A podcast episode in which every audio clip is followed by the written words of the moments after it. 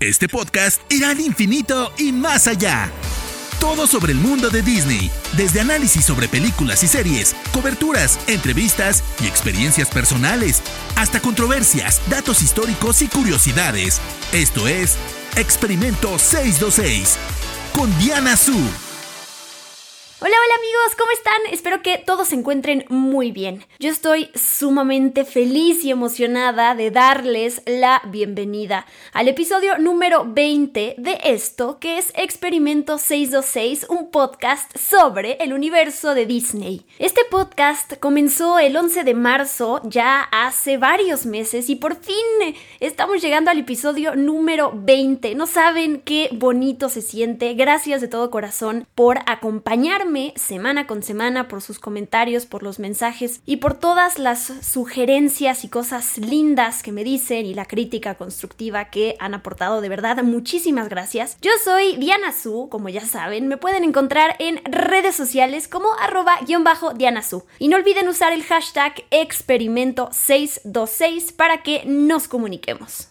Como estamos de fiesta, este episodio es más especial que cualquier otro y se lo quiero dedicar a mi personaje favorito de Disney y de la vida, básicamente, que es nada más y nada menos que Stitch. Como ya saben, ya lo he mencionado varias veces, que además es la inspiración para el nombre de este podcast. Como recordarán, Experimento 626 es el nombre original de Stitch, que empieza siendo este experimento programado para destruir todo lo que encuentra a su alrededor.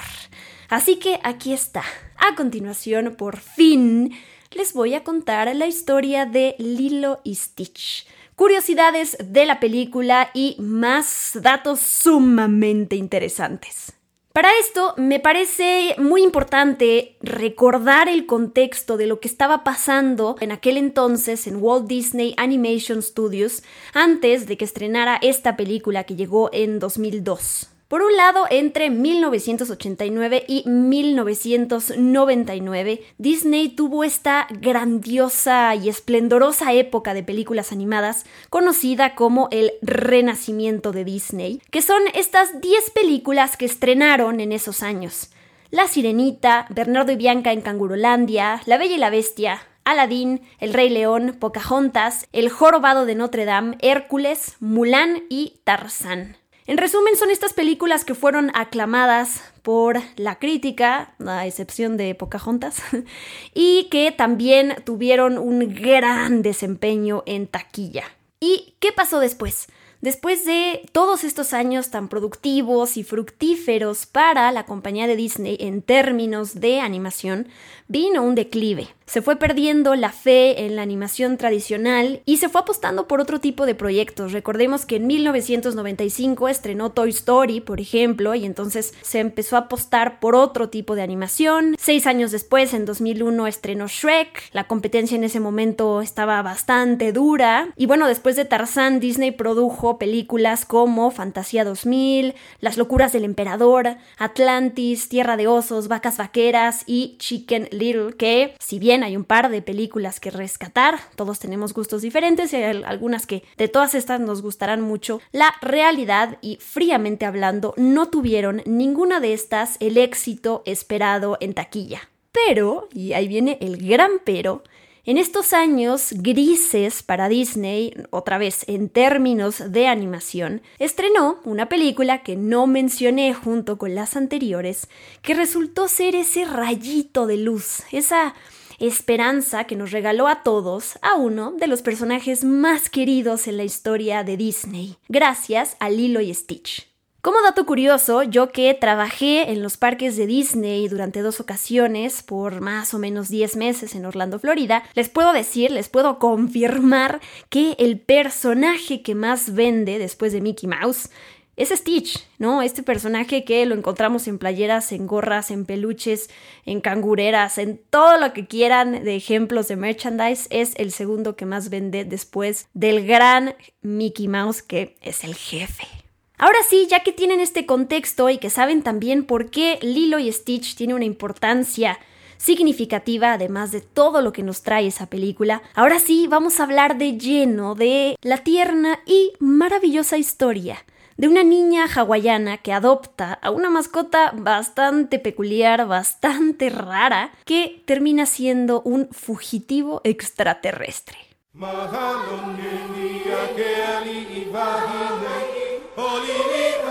Lilo y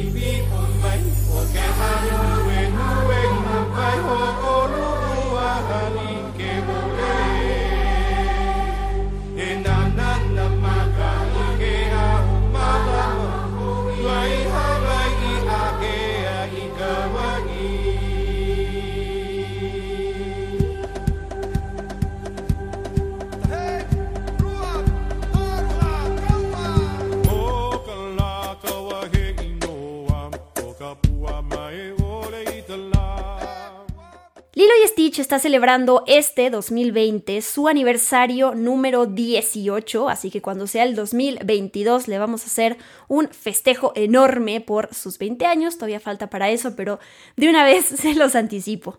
La película es dirigida y escrita por Chris Sanders y Dean DeBlois y se trata de su ópera prima, es decir, es la primera película que dirigen. Antes de esto, la primera vez que ellos dos habían trabajado juntos en algo de Disney fue en el guion de Mulan. Y ahora hago esta conexión. Stitch es mi personaje favorito, pero mi película favorita es Mulan. Y en ambas trabajaron estos dos. Así que ahora entiendo que me gusta mucho la manera de contar historias de este dúo. Posteriormente, para que nos demos una idea de en qué otros proyectos trabajaron estos dos, Chris Sanders dirigió Cómo entrenar a tu dragón, Los Croods y La fallida, El llamado salvaje, en donde mezcla live action con animación, esta película protagonizada por Harrison Ford, que no fue muy bien recibida ni en taquilla ni en críticas. Pero bueno, por el otro lado, el otro codirector de Lilo y Stitch, Dean, también codirigió la película de cómo entrenar a tu dragón junto con Chris Sanders y después se quedó solito dirigiendo la segunda y tercera parte de esta saga que, qué bárbaro, qué éxito tienen. Chimuelo es un personaje también sumamente tierno, al igual que, que Stitch y bueno, tiene una personalidad maravillosa. Así que gracias a estos dos tenemos estos personajes. Pero bueno, yéndonos un poquito para atrás, el siguiente proyecto de Chris Sanders para Disney, después de haber hecho Lilo y Stitch, iba a ser Bolt. Pero en ese momento, eh, bueno, unos años después, John Lasseter asumió el cargo de este director de, de toda el área de animación de Disney él despidió a Chris Sanders y fue que él entonces se fue a DreamWorks Animation y fue cuando hizo cómo entrenar a tu dragón. Eh, esa es la historia de por qué terminó en el estudio de la, de la, de la competencia. Experimento 626. Volviendo a la producción de Lilo y Stitch, todo se dio con el entonces CEO de la compañía de Disney, que en ese momento era Michael Eisner, que él quería que el departamento de animación se enfocara en hacer una película con mucho menos presupuesto del habitual. En ese momento se estaba poniendo el dinero en otros proyectos y bueno, él quería que esta película se hiciera, pero que con un presupuesto no tan grande como el de siempre. En ese entonces, Chris Sanders no había dirigido ninguna película, él era un artista jefe de storyboard en la compañía de Disney y pues se acercaron a él para decirle, oye, nos gustaría que nos presentaras una idea para que hagas una película. Él anteriormente trabajó en la historia de La Bella y la Bestia, de Aladdin, de El Rey León y bueno, ya les dije hace ratito que después de haber hecho Lilo y Stitch trabajó en Mulan en la historia. Sanders en ese momento recordó que había creado al personaje de Stitch en 1985, pero para otra cosa. Él había planeado todo para que este personaje fuera formara parte de una serie de libros infantiles y la verdad es que no le fue nada bien con esto, no tuvo éxito, así que bueno, Stitch, ahora que saben que desde 1985 se creó, pero estuvo perdido hasta que Chris Sanders lo rescató y tuvo que rearmar toda su historia y su concepto para una película. Es curioso, ¿no? Como comparar el éxito de este personaje con la manera en que, en, que empezó todo. Primero que nada, la historia de Lilo y Stitch se iba a desarrollar en Kansas y fue Sanders quien terminó por cambiar el escenario de la película y llevarlo a la isla hawaiana de Kauai, que es donde se desarrolla toda la historia de Lilo y Stitch.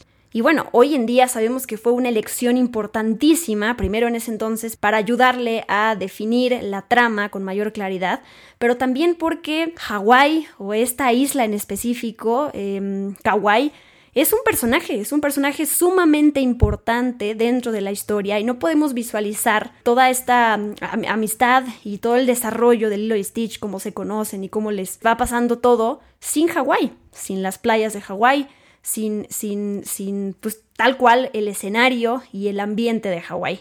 De hecho, quiero comentarles exactamente lo que Chris Sanders opinó sobre este cambio de escenario. Las historias animadas han sido ambientadas en la antigua Europa medieval por una simple razón, por los cuentos de hadas, que ahí encuentran sus raíces. Y ubicar la historia de Lilo y Stitch en Hawái era un gran salto, ¿no? Era esta gran responsabilidad. Pero esa elección enriqueció y coloreó, ¿no? le, le dio vida a la película y reescribió la historia para nosotros. Ya teniendo todo esto, los animadores de Lilo y Stitch visitaron la isla de Kauai, como lo hacen para la mayoría de las películas de Disney y bueno, para todas las películas de Pixar que sabemos que estos viajes de investigación son sumamente importantes para captar la esencia de las personas, del lugar y de las historias que van a contar. En este caso, se movieron a Hawái y Dean, el codirector de la película, recuerda puntualmente que su guía turístico les explicó muy bien el significado de Ohana que se aplica a las familias extensas. Entonces este concepto lo marcó y bueno, sabemos ya que Ohana y el significado de este concepto pues es muy importante, es fundamental para la película de Lilo y Stitch. Ohana significa familia y tu familia nunca te abandona ni te olvida. Los actores que prestaron sus voces para los personajes de Nanny y David, que se llaman Tia Carrere y Jason Scott Lee, ayudaron a reescribir eh, algunos diálogos de los personajes hawaianos justamente para aportar el dialecto coloquial apropiado y bueno, también se dieron a la tarea de agregar estos términos, estos slangs, estas frases icónicas que se utilizan en, en Hawái y que tal cual se sintiera orgánico y natural que la historia se desarrollara ahí y bueno, siempre respetando la cultura también. Experimento 626. Quiero pasar a hablar de algo que me maravilló alrededor de esta película y que a la fecha me sigue fascinando como ninguna otra promoción que he visto. La campaña de marketing, pues justamente para promocionar la película de Lilo y Stitch, que es una genialidad. Disney lanzó cuatro trailers, más sí, como teaser trailers, en donde lo que hicieron ingeniosamente es insertar a Stitch en escenas icónicas de otras películas animadas de Disney. Por ejemplo, en La Sirenita vemos a Ariel que está cantando y de repente Stitch aparece atrás de ella surfeando en su tabla y entonces la ola se estrella contra Ariel y bueno, ella se enoja.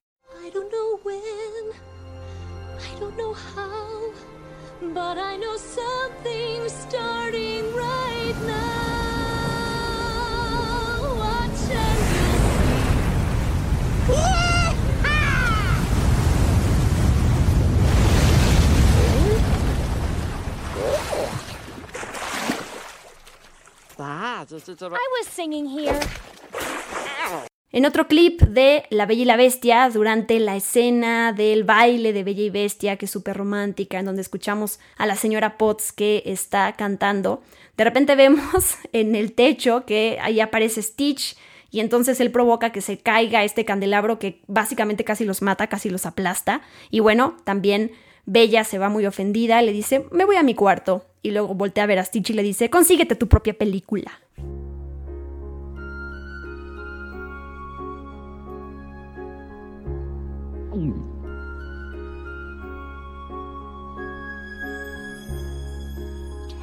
as old as time, simple as it can be.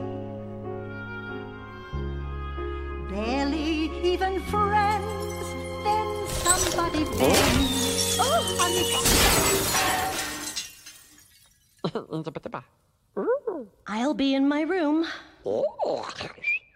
Get your own movie. En otro de ellos, que tiene que ver con Aladdin, en esta escena musical en donde Jasmine y Aladdin están cantando un mundo ideal mientras están volando sobre la alfombra mágica, de repente Stitch aparece en su nave y se pone al lado de ellos y empieza a coquetear con Jasmine y bueno, Aladdin obviamente se enoja.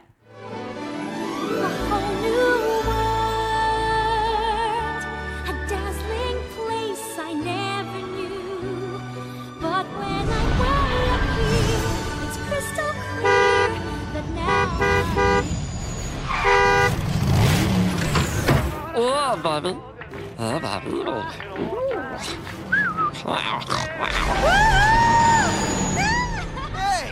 you get your own movie.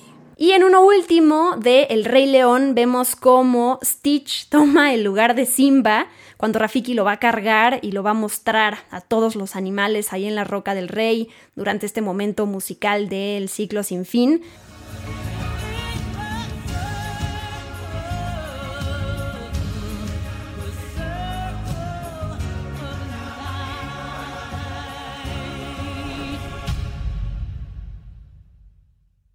Hey, that's not Simba.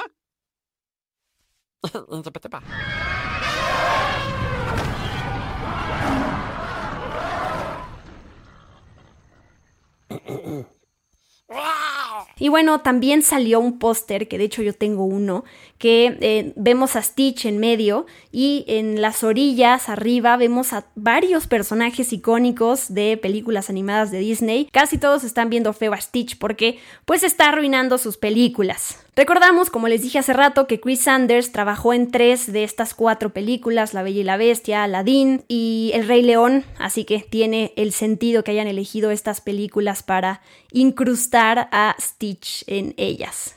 No sé cómo lo vivieron ustedes, pero yo recuerdo que primero estos anuncios me maravillaron, ¿no? Ver estos clips en donde Stitch se mete a estas películas me hizo pensar en algún crossover, ¿no? Que estos grandes personajes de alguna manera se iban a conectar a partir de Stitch.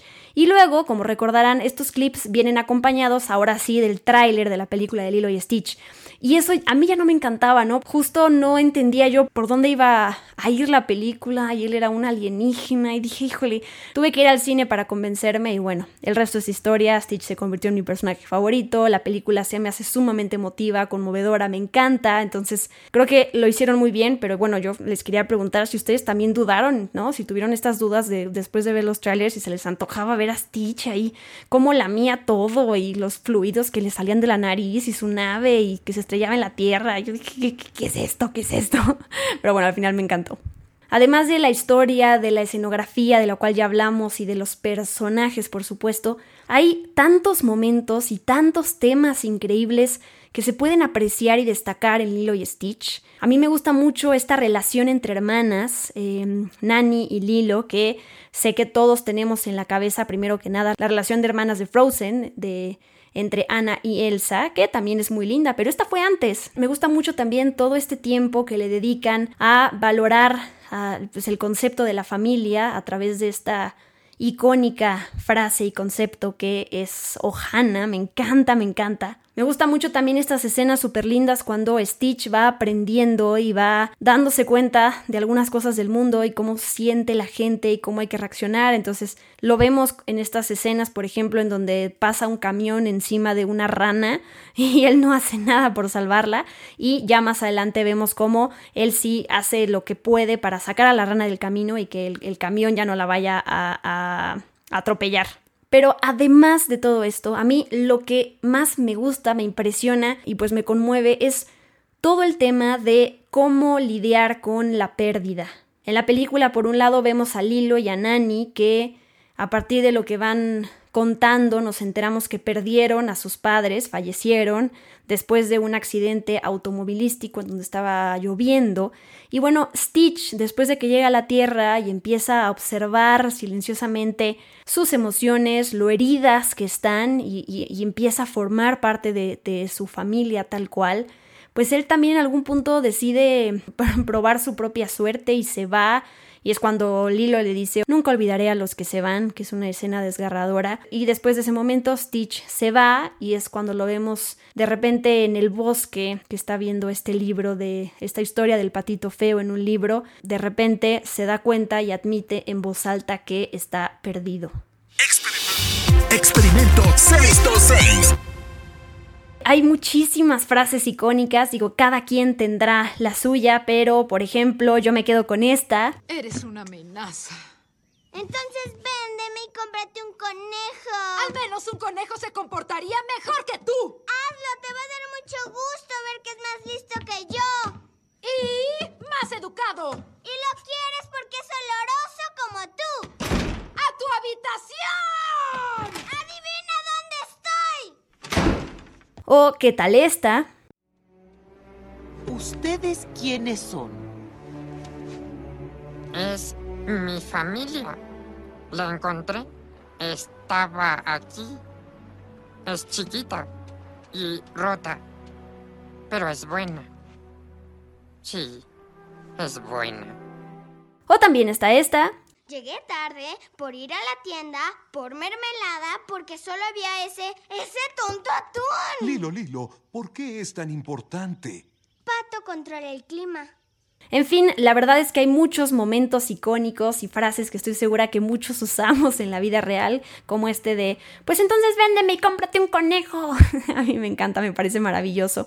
Y todo esto, junto con la ternura y la malicia de Stitch, este, este personaje tan tierno que es esponjoso eh, y que a la vez también de repente hace cosas asquerosas, eso junto con la fuerza, es impresionante la fuerza del hilo de esta niña de 6 años y todas las elocuencias, este vudú que le hace a sus amigas. Me, me, parece un dúo maravilloso, es un deleite verlos interactuar. Hablo de ellos como si fueran personas en la vida real, pero yo, a partir de esta magia que me deja Disney y muchas otras películas que no son de Disney, creo firmemente que hay personajes ficticios que sí existen en la vida real, que están ahí entre nosotros. Sé que es una cosa muy cursi, pero realmente lo pienso, como Paddington. Experimento 626.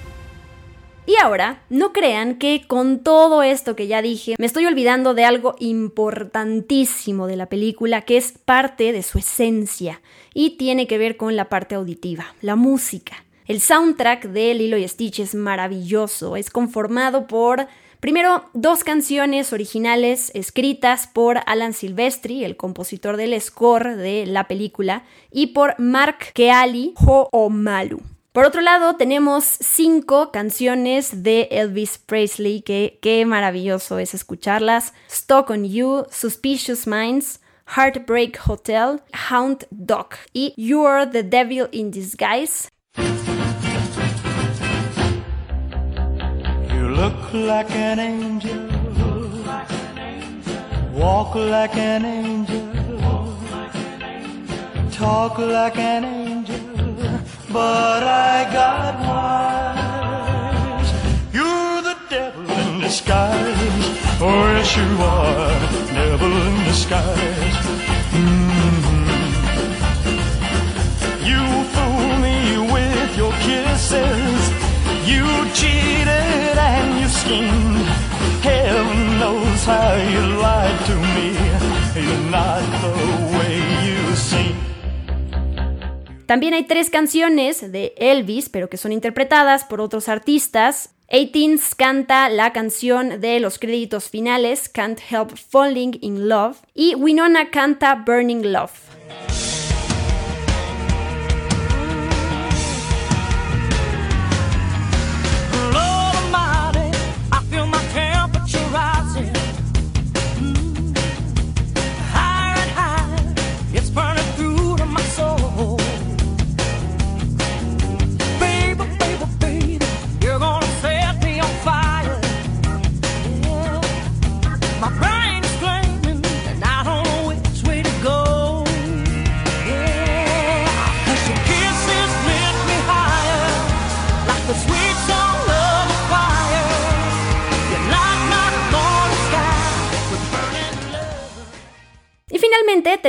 Tres composiciones de Alan Silvestri, música instrumental. Ahora sí, llegamos a mi parte favorita de los podcasts, que son los datos curiosos. Y aquí les van. El nombre Lilo significa generoso, su origen es hawaiano, y el nombre Nani, como se llama su hermana, significa hermoso. Junto a La princesa y el sapo que salió en 2009, siete años después de Lilo y Stitch, esa y esta son las únicas dos películas de Walt Disney Animation Studios que estrenaron en la década del año 2000 que fueron elogiadas por los críticos y recuperaron su inversión en taquilla. Específicamente Lilo y Stitch, la película costó alrededor de 80 millones de dólares y recaudó 273 en la taquilla global. La película fue nominada a un Oscar a Mejor Película Animada, pero no ganó. La que se llevó el premio fue El viaje de Chihiro de Hayao Miyazaki ese año. Como recordarán, Stitch le pertenece a Lilo porque lo adopta legalmente en este refugio de perritos. Y según lo que se puede leer en la carta de adopción, cuando frenas la película y, y te acercas a leer, de entrada, en la hoja dice que quien le está concediendo el permiso de adopción es Susan Hegarty, que es el nombre en la vida real de la actriz que le dio vida a ese personaje en específico. Y también se puede descifrar que el apellido de Lilo es Pelekai. También hay unos agradecimientos por ahí eh, a los socios en Disney MGM Studios por su participación y bueno, todo esto aparece ahí en esta carta de adopción si le pones atención. Son estos easter eggs. Experimento 626.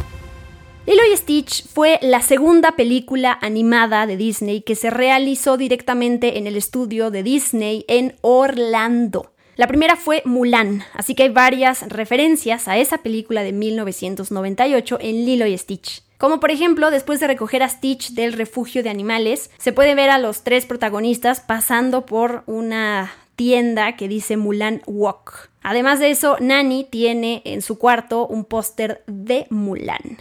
Hay una escena de la película que se tuvo que modificar cuando llegó a, formatos caseros, cuando estrenó en DVD en el Reino Unido.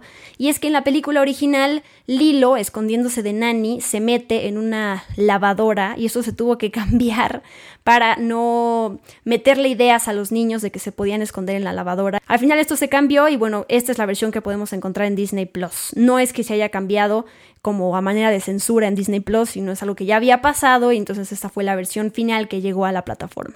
Esta es la primera vez desde la década de 1940 que los fondos de la película están pintados con acuarelas en lugar de con la técnica tradicional que se usaba. Chris y Dean querían adoptar la técnica para recordar el estilo de Dumbo, que salió en 1941, y bueno, para esto tuvieron que capacitar a varios artistas para que aprendieran esa técnica.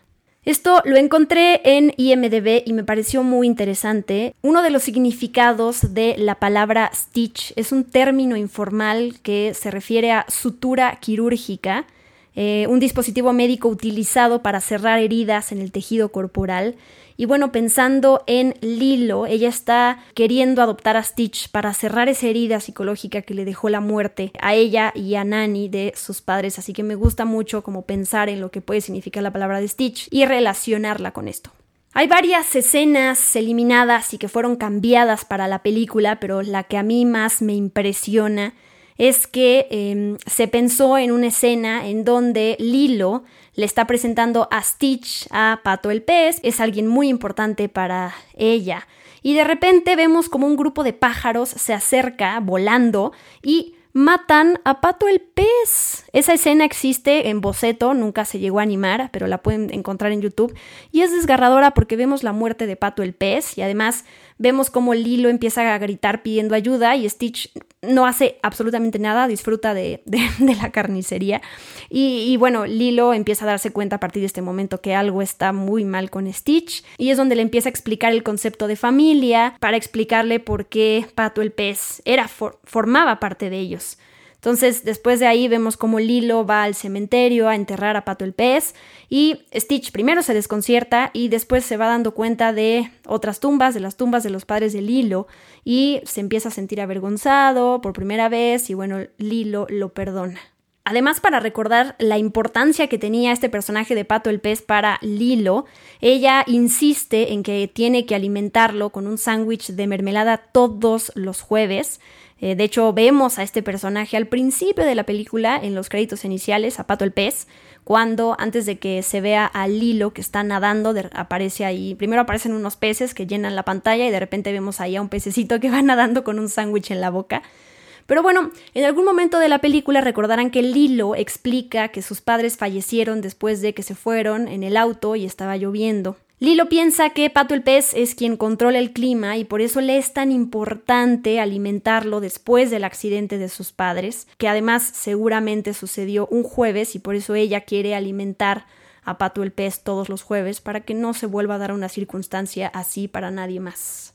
También hay una escena que tiene que ver con Jumba y con Stitch, en donde se iba a estrellar un avión en unos edificios y bueno, esto se terminó cambiando a partir de los ataques del 11 de septiembre y entonces los edificios fueron reemplazados por montañas y hay una calle llena de gente que fue reemplazada por un valle. Experimento 626. Y ya para terminar este podcast, recordamos todo lo que desencadenó el éxito de Lilo y Stitch. Primero salió una secuela directa a video que se llama eh, La película de Stitch. Luego llegó Lilo y Stitch, la serie. Después salió Lilo y Stitch 2, Stitch en cortocircuito, que es una especie de intersecuela entre la película original y entre la película de Stitch. Y finalmente Leroy and Stitch. Por cierto, por si no sabían, en 2008 estrenó Stitch, que es una adaptación anime de la película original y bueno, la posterior serie spin-off de Walt Disney Animation Studios. Todo tiene lugar en el futuro después de la película.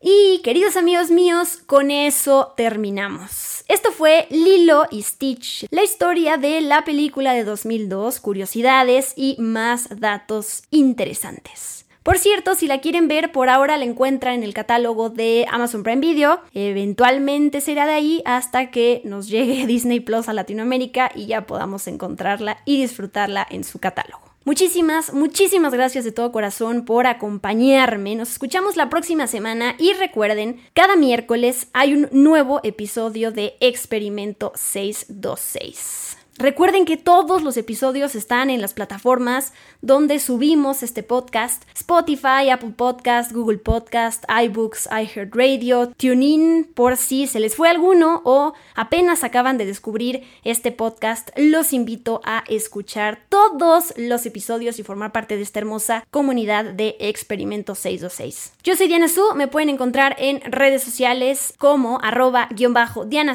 y no olviden usar el hashtag de este podcast que ya lo repetí 500 veces, pero lo vuelvo a hacer. Experimento 626. Y me despido con la canción de Can't Help Falling in Love with You que interpreta 18 en los créditos finales de Lilo y Stitch. Bye bye.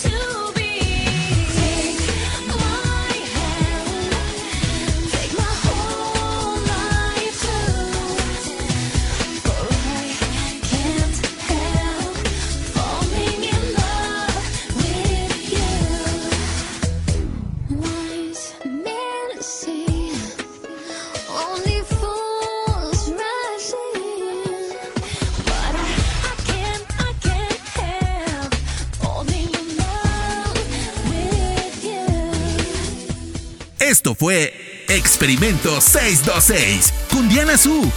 Gracias por acompañarnos. Los esperamos en el próximo episodio. Hakuna Matata.